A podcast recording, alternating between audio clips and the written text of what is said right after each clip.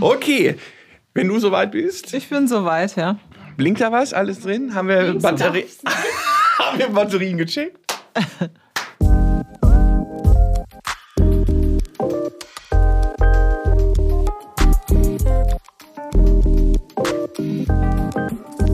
Wer in Berlin Geschäfte macht, muss diesen Podcast hören. Das haben wir uns auch zur 17. Folge des Berlin Business Podcast vorgenommen, den Podcast von Berlin Partner.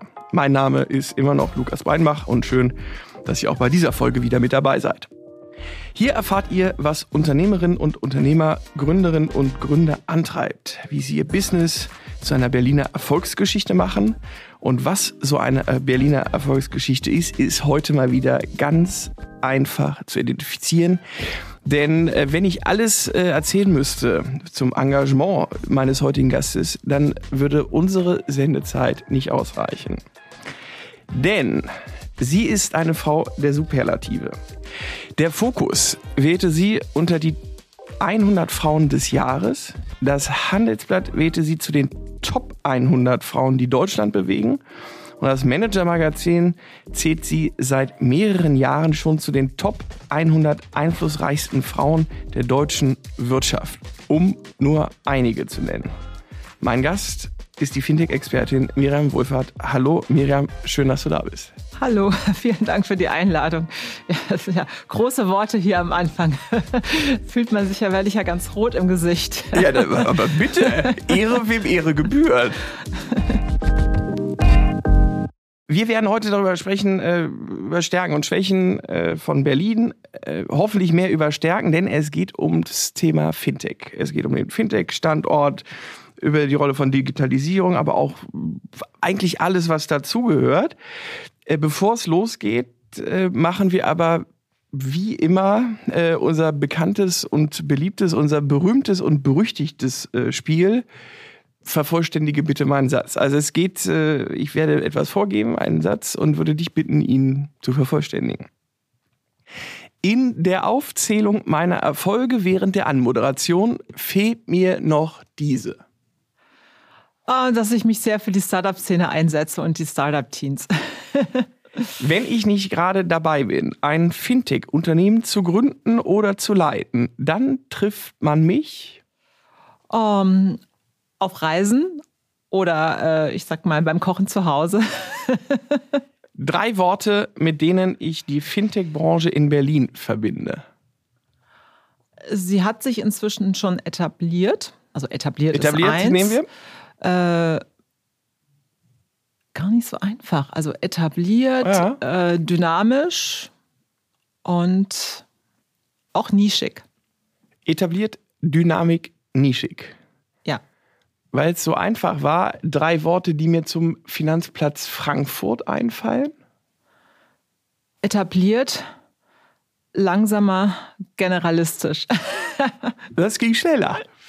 Auf einer Skala von 0 wie geht gar nicht bis 10 wie keine Wünsche mehr offen. Wie divers ist die Berliner Digital-Fintech-Szene? Oh, divers, also nicht so wirklich. Also vielleicht drei. Oha. Äh, ETF oder Bitcoins? ETF. Mieten oder kaufen? Beides. Mieten oder kaufen? Beides. ja. Rein technisch, also eher so anlagemäßig dann. Also eher mieten. Alles klar. Alles richtig gemacht, Lukas. Vielen Dank, Miriam, für diesen Einstieg. Das, er dient so ein bisschen dem Warmwerden. Ich denke, das sind wir. Ähm, gründen, äh, leiten, reisen, kochen, ähm, alles zusammengenommen. Äh, du machst wahnsinnig viel, dazu kommen wir gleich. Eingangs würde ich aber äh, gerne mit der Frage beginnen, äh, mit wie viel Schlaf kommst du eigentlich aus? Mm, fünf Stunden. Und mit wie vielen Urlaubstagen? Zu wenig. Also dieses Jahr waren es vielleicht insgesamt so, insgesamt vielleicht 15 Tage. Ja. Äh, warum äh, schläfst du so wenig und warum machst du so wenig Urlaub? Erzähl mal in kurzen Sätzen, was machst du? Also. Für die, die dich nicht kennen. Für die, die mich nicht kennen. Ich leite ein Startup zusammen mit meinen Mitgründern, bin dort verantwortlich für äh, Vertrieb und Marketing und PR. Ähm, das Startup heißt Banksware. Wir machen Embedded Lending. Das ist äh, ein schönes Buzzword. Das ist, wir vergeben Kredite über Plattformen an die Plattformkunden und äh, machen diese ganze Abwicklung. Und für eine Plattform ist es dann so, dass die Plattform in ihrem Namen und ihrem Look und Feel diese Kredite vergibt. Zum Beispiel Lieferando vergibt Restaurantfinanzierungskredite, Konto vergibt äh, Finanzierungen und, und, und. Also wir enablen Plattformen, Kredite zu vergeben. Das macht mein Startup. Und ja, das ist so mein Alltag, besteht vor allem darin, ähm, mit dem Team zu kommunizieren, aber auch sehr viel als Außenministerin quasi das Unternehmen zu repräsentieren, auf Konferenzen zu sprechen, PR zu machen und, und, und. Das ist so ein bisschen mein Alltag. Ansonsten wenig schlafen. Ja, ich äh, irgendwie, ich brauche abends auch manchmal ein bisschen Zeit, um runterzukommen. Also kann ich nicht so ganz früh ins Bett gehen. Ich gehe meistens erst so um zwölf, äh, halb eins schlafen. Oft habe ich auch Abendstermine und habe noch Veranstaltungen und äh, wache dann leider früher auf. Das ist aber auch so ein bisschen, ich bin auch schon ein bisschen älter. Ach, bitte. Kommt, das kommt mit dem Alter, dass man also bitte. irgendwie früher Das schneiden wir in jedem Das finde ich Fall ganz raus. schrecklich. Nein, das kann man ruhig stehen lassen, aber das hat sich geändert. Ich brauche nicht mehr so viel Schlaf. Mir hat äh, eine Kollegin, ähm, als ich erzählt habe, dass du heute im Podcast bist, gesagt, oh, die äh, Fintech-Päpstin. wie, wie, wie hast du dir diesen Titel verdient? Das, äh, das war ja nicht dein, dein erstes Unternehmen, was du jetzt Nee, also, ne? Fintech Päpstin, das ist ja lustig. Ich war letzte Woche auf der Slush Deutschland in Heilbronn. Da wurde ich quasi, hat mir jemand gesagt, die ich gut kenne, die meinte, du bist im Heilbronner Stadtanzeiger als die Fintech-Legende bezeichnet. Und ich so, oh mein Gott. Na bitte. Ja. Also, warum ist das so? Ich würde mich ja selber nicht als sowas bezeichnen, aber ich bin seit ja jetzt 23 Jahren in dieser Branche. Also die- in diese Branche, die nenne ich jetzt mal so, das ist die Branche, wo es darum geht, äh, online äh, Finanzprodukte anzubieten. Angefangen habe ich da in einem Startup, da hieß es auch noch nicht Startup, da nannte man das einfach eine, eine junge Internetfirma, die Bezahlungen im Internet macht. Ähm, das war alles noch nicht so fancy. Die saß in Holland und ich bin da durch Zufall dran gekommen und habe quasi so einen Quereinstieg gemacht aus der Reisebranche in dieses Start-up und habe mich in diese Welt, ich fand die so spannend und äh, sie hat mich seitdem gecatcht, sag ich mal. Und ich war dort äh, lange Jahre, acht Jahre habe ich mit dem Start-up aufgebaut, wir haben das groß gemacht, es wurde verkauft und habe das quasi so ein bisschen gelernt. Ja, wie funktioniert das? Und habe dann äh, 2009 entschieden, selber eins zu gründen, weil ich dachte, die Deutschen bezahlen alle so gerne per Rechnung oder Lastschrift. Die zahlen, viele zahlen nicht gerne mit Kreditkarte oder damals auch noch nicht so PayPal. Ja. Damals war PayPal noch nicht so verbreitet. Aber die Deutschen zahlen ja auch gerne mit Cash. Und viele, die mit Cash und Bargeld bezahlen, das sind auch diejenigen, die sehr gerne per Rechnungskauf bezahlen im Internet. Und ich habe immer gedacht, warum gibt es das eigentlich nicht so als ähm, ja, digitale Lösung, damit jeder Online-Shop das bei sich integrieren kann, sondern es Ja. war sehr kompliziert, so etwas anzubieten. Ja, dann habe ich entschieden, daraus ein Startup zu gründen und habe mir Mitgründer mit ins Boot genommen, weil ich selber, ich habe eben schon gesagt, Quereinsteiger, komme aus der Tourismusbranche, eher so im, verhaftet im Vertrieb, Marketing. Nicht unbedingt, ich bin keine Programmiererin, ich bin keine Finanzerin, ähm, ja, aber trotzdem mit einem Team zusammen kann das funktionieren.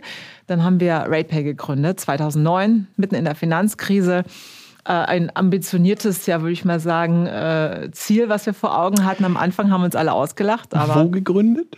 in Berlin. Ja, schon immer in Berlin. Also ich bin nicht Berlinerin, ich bin hierher gezogen 2001, Ja. ähm, Wahlberlinerin, ja. aber in Berlin gegründet, ja, in Berlin aufgewachsen. Dann ist die Firma, ja, die hat sich gut entwickelt. Die Otto-Gruppe ist damals eingestiegen bei uns. Ähm, die Firma hat äh, eine BaFin-Lizenz bekommen. Die wurde dann recht groß. Ich bin dann rausgegangen 2020. Zu dem Zeitpunkt war das Unternehmen profitabel, hatte über 300 Mitarbeiter ja, und habe ein neues Unternehmen gegründet mit meinen Co-Gründern zusammen. Das heißt Bankster, was ich eben schon sagte. Das macht Kredite für kleine Unternehmen, die über Plattformen vergeben werden. Ja, das ist so ein bisschen meine Reise. Und die ist natürlich geprägt, äh, ich sag mal, von im Prinzip, als es überhaupt anfing, dass Menschen online irgendwas bezahlt haben mit E-Commerce und so weiter. Äh, 2000 hat noch niemand im Internet bezahlt. Da war das was ganz Exotisches. Damals haben alle so ein bisschen gelacht, was ich da eigentlich mache. Ähm, Im Übrigen, die, die Gründer dieses Unternehmens haben nachher nochmal ein Unternehmen gegründet, das heißt Adyen und ist eins der wertvollsten europäischen Tech-Werte an den Börsen. Also schreibt sich A-D-Y-E-N, Adyen.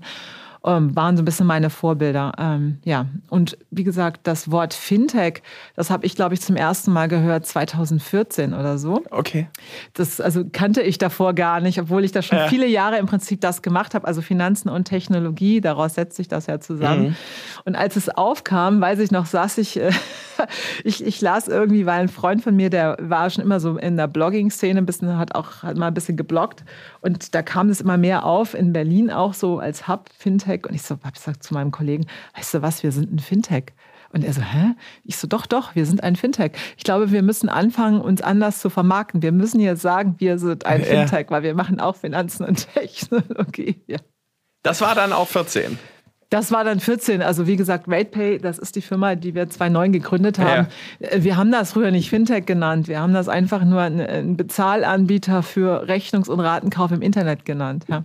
Aber ähm, dass ihr das Ganze in Berlin macht und nicht woanders oder deshalb ja auch im, im Einstiegsspiel.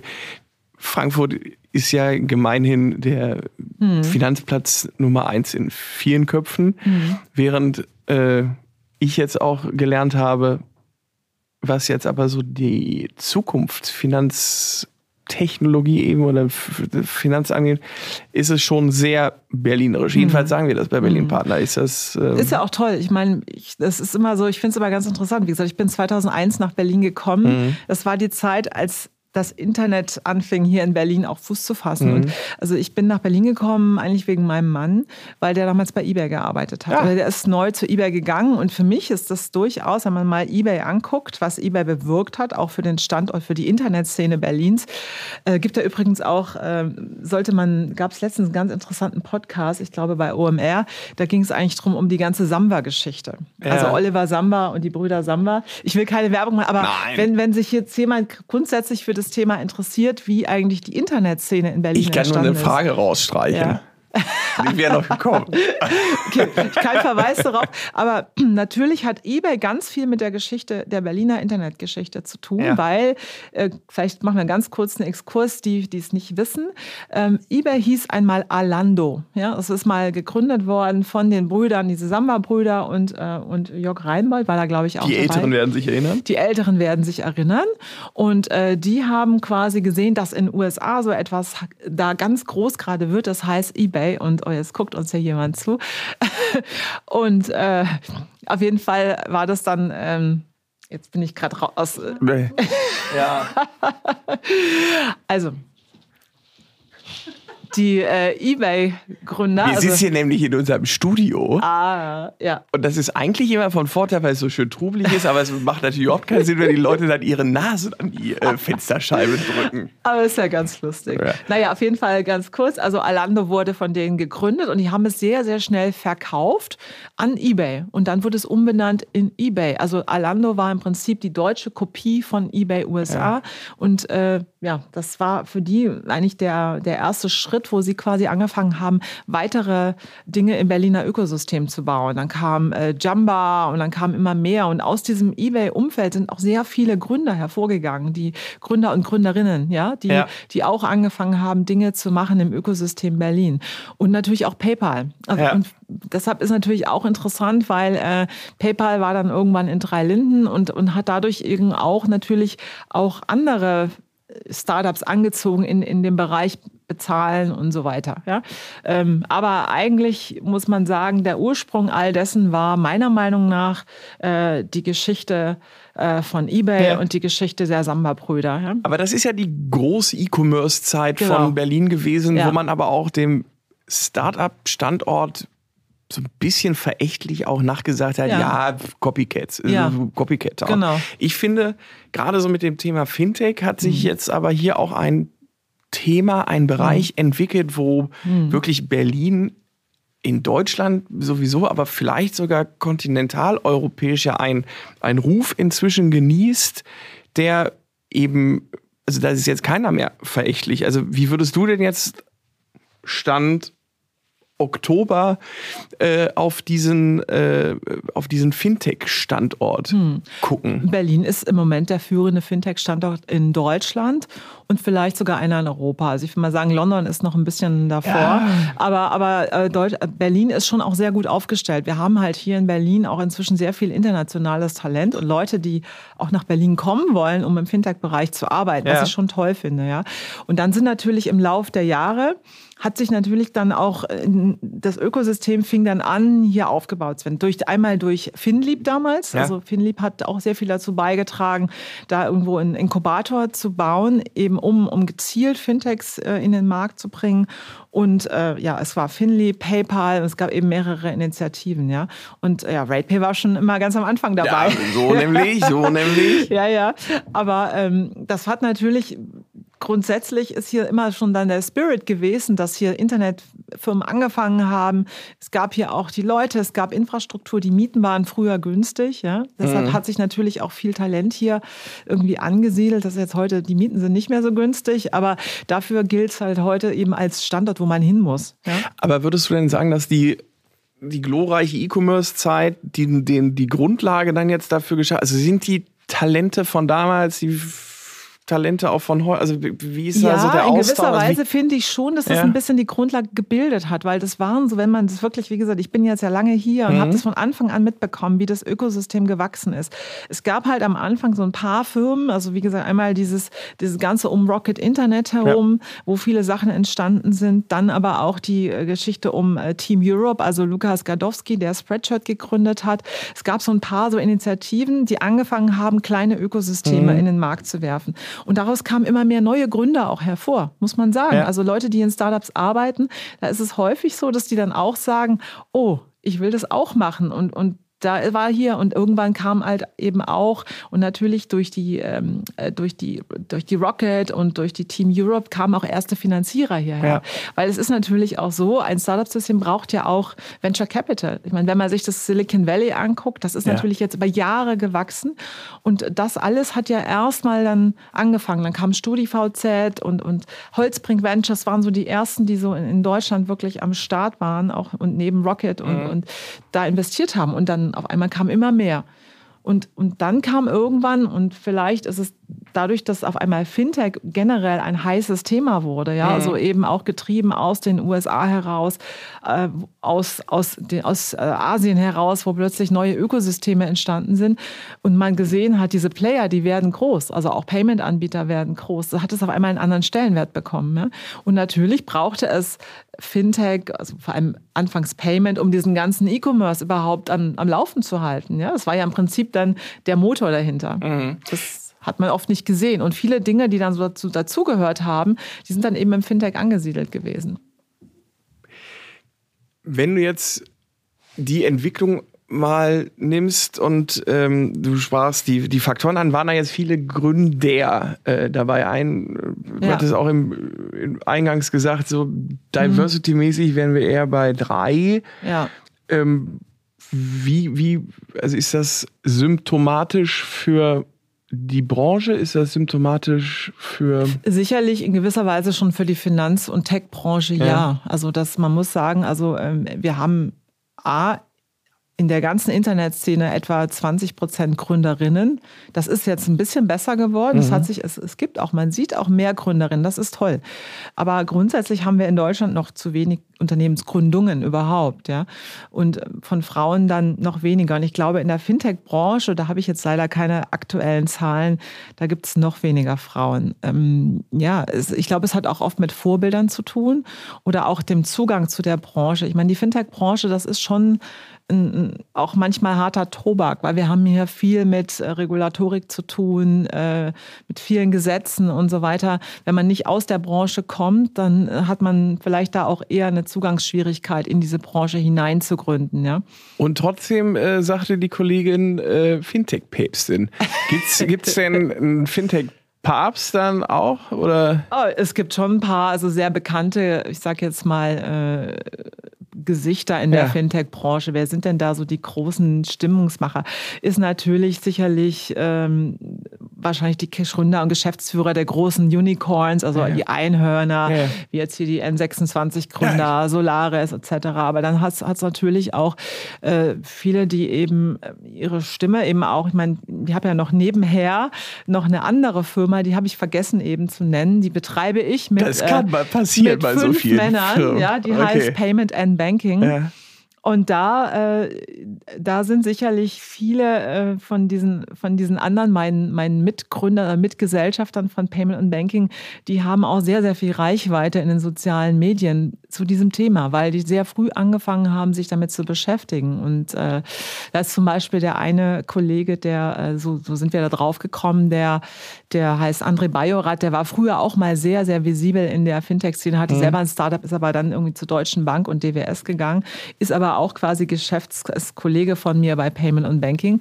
Der hatte schon schon sehr früh sehr viele Follower bei Twitter und fing immer an, diese, diese Branche quasi ähm, zu erklären. Mhm. Ja? So, wer sind die Player, wer, was ist eigentlich Fintech, was, was bedeutet Unbundling von Banks, äh, in welchen Bereichen tummeln sich Fintechs, wie geht's denen, was gibt's an neuen Startups, so, der hat quasi Education betrieben für diese, für die Anfänge. Und, ähm, Aber ist diese Branche denn sehr erklärungsbedürftig? Ich finde nämlich von den vielen Themen, die wir hier Hm. zum Beispiel bei Berlin Partner jetzt be bearbeiten, die, Hm. also das sind wirklich viele, finde ich, ist das Thema Fintech für so einen Laien wie mich, Hm. der so ein bisschen Kommunikation macht, extrem einfach zu verstehen, finde ich. Ich glaube- also natürlich nicht, wenn du Mhm. hier so mit Unbundling von Ja. Banks und so, würde ich auch wieder, Ja, genau. aber so, also vom Grundgedanken her zu sagen, so Mhm. das alte Sparbuchprinzip zu entwickeln in die Richtung, wie be bezahlen Menschen Ja. heute und vor allen Dingen, wie bezahlen sie morgen oder wie gehen sie mit Geld um. Ich finde das wahnsinnig Total. einfach und auch, also auch so ein, wo, wo ich merke, das betrifft mich persönlich total.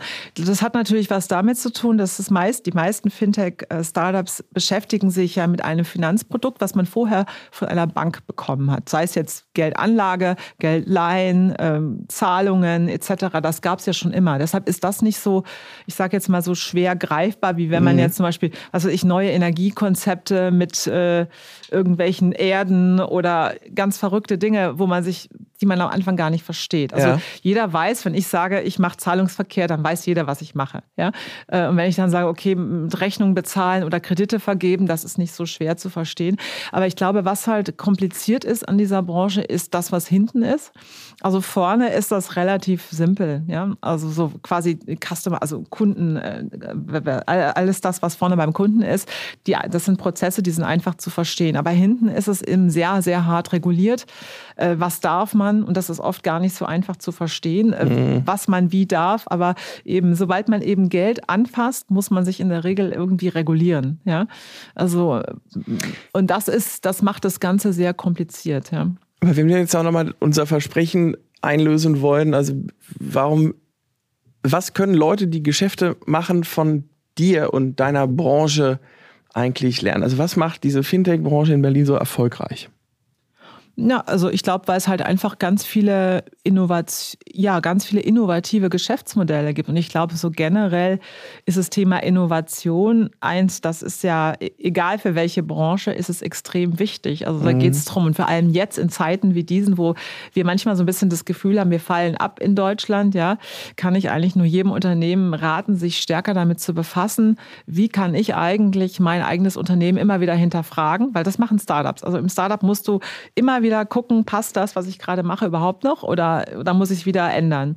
Und ich glaube, das müssen etablierte Unternehmen jetzt auch sehr viel stärker machen, um so Innovation zu treiben. Und wenn sie es nicht selbst machen können, kann man eben auch mit einem Startup zusammenarbeiten und sich das mal angucken. Also deshalb glaube ich, ähm, es gibt nicht so die richtige Antwort darauf, aber ich kann nur Klar. jedem raten, Innovation sehr, sehr viel stärker quasi irgendwie zu, zu forcieren. Ja? Habt ihr denn eigentlich Berührungspunkte, Business-Anknüpfungspunkte zu etablierten, unter, also denen der Schritt in, in die Zukunft vielleicht schwerer fällt? Oder sagt ihr ja gut, als Fintech, als, als Digital-Bezahlanbieter haben wir ohnehin mit Leuten zu tun, die schon sehr digital sind? Das meiste schon. Also die meisten unserer Kunden oder Partner sind eher digitale Plattformen, wie jetzt habe ich eben gesagt, mhm. Lieferando mhm. als Beispiel und Konto. Aber wir arbeiten auch mit, mit Softwarefirmen, die jetzt nicht ganz so, so jung sind, ja, die uns quasi mitvertreiben. Und theoretisch könnten wir auch mit, mit anderen Multiplikatoren arbeiten. Wir arbeiten auch mit Zahlungsanbietern, die jetzt, die jetzt auch schon 30 Jahre alt sind. Ja, also ja. Das, das funktioniert schon. Also es ist natürlich immer wichtig, ob man uns eben Daten übermitteln kann, ja, damit wir eben diese Daten auch nutzen können, um eben eine, eine ich sage mal, eine demokratischere Kreditentscheidung zu treffen. Äh, ansonsten arbeiten wir aber auch mit etablierten Banken beispielsweise. Also deshalb, es gibt da keine, wir haben keine Berührungsängste vor etablierten. Also habe ich gar kein Problem mit. Also wenn, wenn die quasi, ähm, die können alle mit uns arbeiten, wenn, wenn sie uns irgendwie auch dann äh, unterstützen können, eben dann bei der Analyse. Ja wenn du jetzt die Entwicklung seit 2001, haben wir, glaube ich, gesagt, äh, hat wir angefangen, bis jetzt 2023 die anguckst, die ja schon beachtlich ist. Ähm, wo sagst du, ist gerade für den Bereich Fintech? Erstens. Zweitens aber auch für, so für den Fintech-Standort äh, Berlin. Kannst du da so den Versuch machen, mal in die Glaskugel zu gucken, was wie geht das da weiter? Also ich glaube, man kann den Fintech-Standort noch weiter ausbauen, ja, indem man vielleicht auch noch mehr Anreize schafft, ähm, dass es hier einfacher wird. Also würde ich mir jetzt was wünschen, ja. dann würde ich eigentlich der ba die BaFin bitten, ob, ob man nicht auch mal so einen kleinen, ich sag jetzt mal, vielleicht mal ein Hauptstadtbüro hier macht, äh, wo man sich austauschen kann, wo man eben als junger Gründer oder Gründerin auch mal mit der BaFin in den Dialog treten kann, ob das Geschäftsmodell, was man vielleicht gerne machen würde, so auch regulatorisch in Ordnung wäre. Und das ist, glaube ich, sehr schwer. Es ist sehr schwer, mit dem Regulator ähm, in irgendeiner Form in den Austausch zu kommen. Und in anderen Ländern gibt es das zum Teil, da kann man miteinander sprechen. Und ich glaube, sowas wäre super, wenn es eben auch eine Nähe, eine Nähe zur Regulatorik geben mhm. würde, die, die eine Brücke bauen würde zum Ökosystem Startup. Also ich glaube, das würde viel bewirken. Wie, wie gut funktionierte aber jetzt Berlin auch als Sitz der Regierung? Also, oder,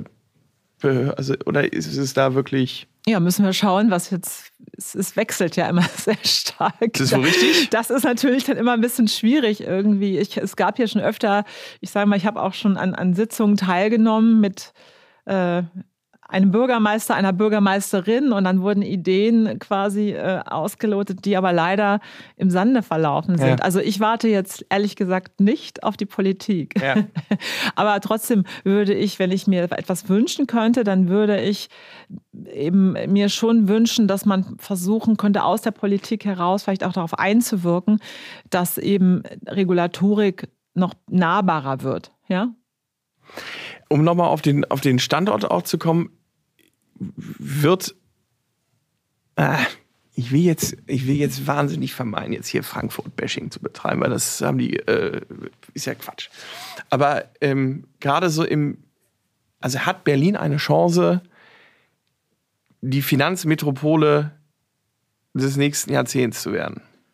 Es hat eine Chance. Oder ja. vielleicht sogar. Ja, also. Also wir zeichnen 2023 auf fürs Protokoll auch schon dieses ja. Jahrzehnt. Ja, ja, also im Moment, also die Chance ist da, aber das funktioniert, weiß ich nicht. Also man muss auch dazu sagen, im Moment ist äh, die Zeit äh, nicht so ganz einfach, was so Investments angeht. Okay. Und, und, ich glaube, deshalb werden wir auch leider, auch dieses Jahr, wir werden also verstärkt äh, auch leider junge Fintechs sehen, die nicht überleben werden, weil wir momentan eine, eine Krise haben. Also wir haben für die Zuhörer, die das nicht so wissen, also ähm, die Investments in Startups, die sind sehr, sehr stark zurückgegangen. Also ich glaube jetzt im dritten Quartal im Vergleich zu letztem Jahr sogar 80 Prozent. Also es ist wirklich ganz schlimm zum Teil. Und es ist auch nicht so, dass nur die, dass, dass man sagt, ja, jetzt überleben alle die guten Geschäftsmodelle, sondern es gibt sehr viele Gründer und Gründerinnen, die gerade ganz, ganz äh, hart am, am, am Kämpfen sind, weil es einfach sehr schwer ist, die Unternehmen zu finanzieren. Und das sehe ich schon so ein bisschen als, als ähm, wenn das funktioniert, also wenn wir das hinbekommen und, und wir kriegen da wieder irgendwie ein, ein, den Twist hin und wir kriegen wieder die Investitionen hierher von den Kapitalgebern, ja, dann hat es eine reelle Chance. Wenn das nicht passiert und einfach jetzt ein zu großes Sterben einsetzt, dann, äh, dann sehe ich da eher schwarz. Ja? Ähm, ich glaube aber nach wie vor, dass eben äh, die Bankenlandschaft, die wird anders aussehen in zehn Jahren. Also wir werden nicht mehr so eine Bankenlandschaft haben, wie wir sie heute haben, weil ganz viele Finanzprodukte werden eben in der Zukunft nicht von Banken vergeben. Also man hat das, äh, jetzt habe ich die, die, Studien leider nicht, hm. die müsste ich ja. Die reichen wir in den Shownotes einfach ja, nach. Können wir gerne machen. Da gibt es nämlich ein paar Studien, habe ich auch Zahlen im Büro. Ähm, da geht es eben darum, wie sich das verändert hat.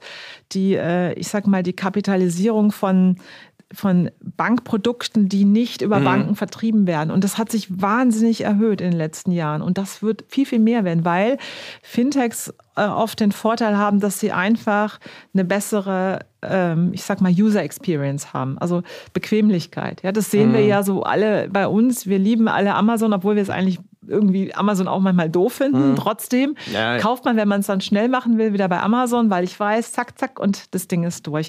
Und das ist natürlich das, das Gute oder viele Fintechs bauen ja Finanzprodukte, die eben sehr einfach zu bedienen sind mhm. und dadurch eben der Konsument oder die Konsumentin, die schätzen das viel mehr als jetzt ein Produkt, was eben sperrig und, und langsam ist. Und deshalb und viele Banken sind einfach oft gar nicht mehr in der Lage, solche schnellen kleinen Produkte zu bauen. Also ich glaube, das wird eher so aussehen in der Zukunft, dass es die Fintechs gibt, die dann mit Banken kooperieren aber die Banken, die nicht lernen, die irgendwie auch Kooperationen zu schließen und, und überlegen, wie will ich in der Zukunft sein, die werden meiner Meinung nach nicht überleben. Also Banken, die, die zu starr an alten Geschäftsmodellen äh, verharren, die werden eine ganz krasse Abkehr ihrer, ihrer Konsumenten sehen, weil die denen schlichtweg wegsterben. Ja. ja? Weil die jungen Menschen heute, die sind, also ich meine, ich habe eine 19-jährige Tochter, die war noch nie in der Bank. Mhm. Also ja, ja, das, ist, das ist einfach so. Und, und da kommen immer mehr. Ja? Und, und das, das meine ich, dieses Prinzip Hausbank, was es früher gab, das, das ist so nicht mehr. Und, und daran ich glaube das zwar auch, dass es natürlich hat das, hat das, ich will damit jetzt auch nicht sagen, dass die Banken jetzt, natürlich sind die wichtig für das Ökosystem und es wird auch nicht, werden auch nicht alle weggehen, aber wir werden eine starke Veränderung sehen. Und ich glaube, dass mehr Banken eben durch Kooperation dann eben ihre Marktposition ausbauen können, ähm, dass da eben viel mehr Kollaboration mit kleinen Unternehmen, mit großen eben, dass die zusammengehen. Ich glaube, das werden wir sehen. Und deshalb ist halt die Frage, was ist dann das Ökosystem? Also ich glaube, hier in Berlin kann das halt Finanztechnologie Ökosystem werden. Ja, das glaube ich auch. Da sind wir auf einem sehr guten Weg, weil wir haben hier sehr viele Talente und ja. es entstehen sehr viele Firmen hier. Also es ist schon toll. Wir haben über das Ökosystem gesprochen. Äh, wir haben über den Standort gesprochen. Wie geht es für dich ganz persönlich weiter? Für mich ganz persönlich, ja. Also wir sind auch in der Finanzierung. Ich hoffe, okay. dass es, äh, wir hoffen mal, dass das alles gut geht. Ja? ja. Also wir, wir glauben aber fest daran und äh, ja, also ich liebe meinen, also mir macht meine, meine Arbeit total Spaß und das ist auch erstmal mein Hauptaugenmerk, ist, dass Banksware äh, erfolgreich wird und ein, ein ja, was heißt groß, aber ein ernstzunehmendes Unternehmens, was einfach diese Art und Weise, wie man Kredite vergibt, benutzt, äh, als Konsument irgendwie erfährt, äh, revolutioniert. Ja? Und das macht mir großen Spaß. Das merkt man. Ähm, vielen Dank für deinen Besuch. Alles Gute für dich, alles Gute für Banksware und äh, nochmal, schön, dass du da warst. Dankeschön, vielen Dank für die Einladung.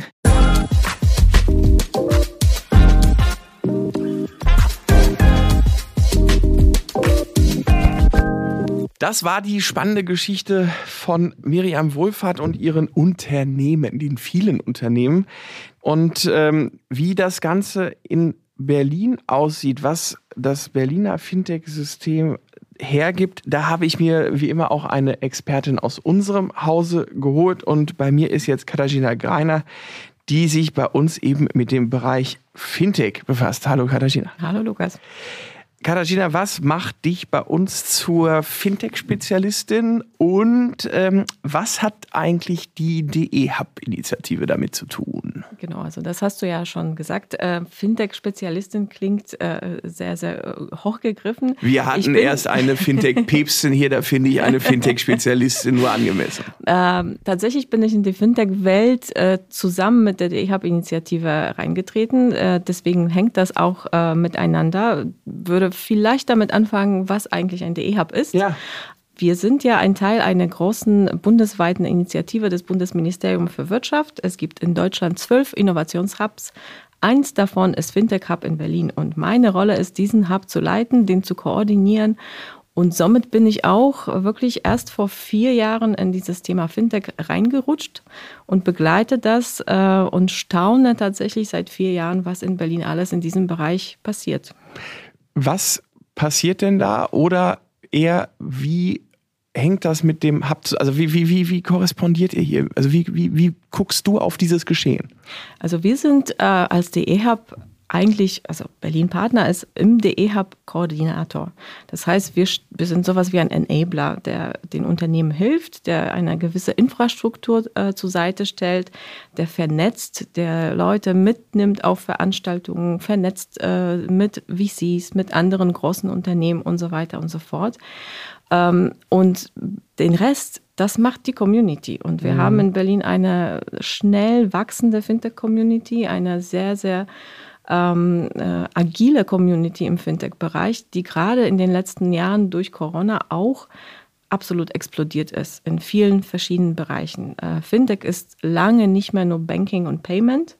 Äh, Fintech ist äh, durch Corona natürlich auch Trading geworden, auch Krypto äh, in dem Bereich äh, wurden auf einmal alle wach und hellhörig, als mhm. Bitcoin natürlich durch die Decke gegangen ist. Es sind aber auch Themen rund um äh, finanzielle Bildung, ähm, Social Impact mit Fintech oder Sustainable Finance. Alle diese Themen fallen jetzt unter dem großen Begriff äh, Fintech und das sind Unternehmen, mit denen wir zusammenarbeiten hier vor Ort. Miriam hat sich sehr positiv über den Fintech-Standort geäußert, um es mal höflich zurückhaltend zu sagen. Mhm. Kann man da sagen, dass du anders gefragt hast, du viel zu tun? ja, auf jeden Fall. Also es ist eine Branche, die ähm, sehr fordernd ist, ja. äh, weil die auch sehr schnellliebig ist und die gehen nach vorne und wollen ihre Produkte sofort auf, die, auf den Markt bringen und das ist toll. Heißt aber im Umkehrschluss für uns, äh, in Berlin müssen wir natürlich auch up-to-date bleiben. Wir müssen die begleiten können. Wir müssen da wirklich auch agil ähm, an der Seite stehen. Ähm, und das ist sehr viel Arbeit. Und äh, ich mache diese Arbeit aber natürlich nicht alleine. Ich habe Partner in unserem DE-Hub, das ist Berlin Finance Initiative, ähm, die wirklich gemeinsam mit uns Aktivitäten machen, die gemeinsam mit uns die Szene weiterentwickeln, auch nach außen internationalisieren und so weiter und so fort.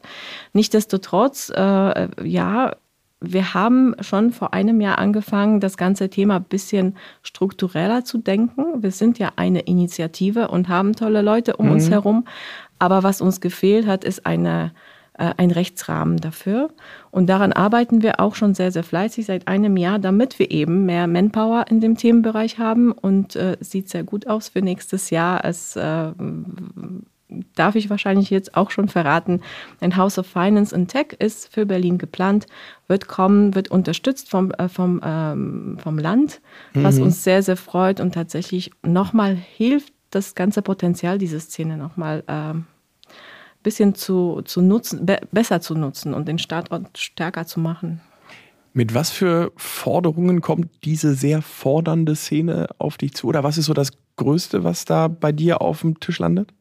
Tatsächlich ist das ähm, unterschiedlich, je nachdem, äh, welche, äh, welche Größe des Unternehmens kommt. Also sind ganz junge äh, Startups natürlich im, im Fintech-Bereich, die äh, wollen sich vernetzen und die brauchen Geld. Das ist offensichtlich. Ne? Das ist wahrscheinlich nicht nur im Fintech-Bereich so.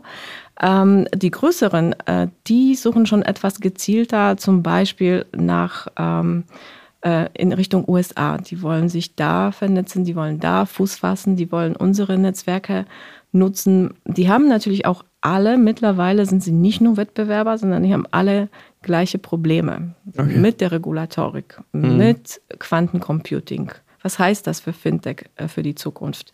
Und so weiter und so fort. Und die brauchen auch mittlerweile ein, ein Vehikel, ähm, mit dem sie zusammen diese Themen besprechen und diese Themen auch äh, an die Politik herantragen. Und das ist zum Beispiel der große Wunsch der größeren Player aus der Hauptstadt, mhm. tatsächlich hier einen Kanal zu, zu finden, äh, um diese Bedarfe aus der, aus der Fintech-Szene an die Politik heranzutragen alle Angebote, alle Aktivitäten und Services und vor allen Dingen, wie man dich erreicht, das packen wir natürlich in die Show Notes. Mhm. Da kann man dich dann finden, falls es da Forderungen noch äh, gibt äh, von jemandem, der uns jetzt zuhört. Dir erstmal vielen Dank für deine Arbeit, aber natürlich auch für deinen Besuch hier. Schön, dass du da warst. Schön, dass ich dabei sein durfte. Dankeschön. Das war sie nämlich schon, die 17. Folge unseres Berlin Business Podcast. Die nächste Folge erscheint am 13. Dezember. Bis dahin haben Sie Zeit, uns zu abonnieren, alte Folgen zu hören. Geben Sie uns auch ruhig Feedback. Jedenfalls hören wir uns im Dezember wieder. Bis dahin alles Gute und bis zum nächsten Mal.